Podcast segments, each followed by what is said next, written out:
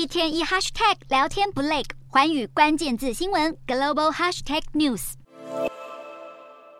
一台又一台的移动式发射车搭载着洲际飞弹，在民众热情的欢呼下通过。北韩八日在建军七十五周年之际，举行了史上规模最大的阅兵，估计有两万两千人参与。这也是北韩领袖金正恩上任以来第五度在平壤夜间举行阅兵。这样的大秀肌肉，不外乎就是要向外界释放捍卫主权的决心。看看这次北韩秀出的飞弹，除了洲际弹道飞弹火星十七之外，还出现了可能使用固态燃料的新型洲际飞弹。这次的阅兵当中，北韩人民军战术飞弹中队、长城巡翼飞弹中队、战术和运用部队等也都参与其中。另外，值得注意的是，这次的飞弹发射车是两排十八轮，有别于二零一七年金日成名弹时的十六轮发射车。有分析师指出，这次的阅兵显示北韩想朝固态燃料洲际飞弹转型。盛大的阅兵现场，北韩领导人金正恩身穿黑色圆顶礼帽与大衣，是祖父金日成的招牌衣装。金正恩与二女儿金珠爱的互动也备受瞩目。画面可以看到两人笑着看着对方，金珠爱甚至轻抚着父亲的脸颊，两人互动亲密。随着金珠爱的曝光次数增加，也让外界猜测她是否会成为金正恩的接班人，将冰水直接倾倒在身上，展现意志力。除了阅兵外，北韩也释出了军人受训的影片，不管是在严酷的天气还是烈火之中，都能执行任务。虽然做戏与夸大的成分居多，但宣传效果十足。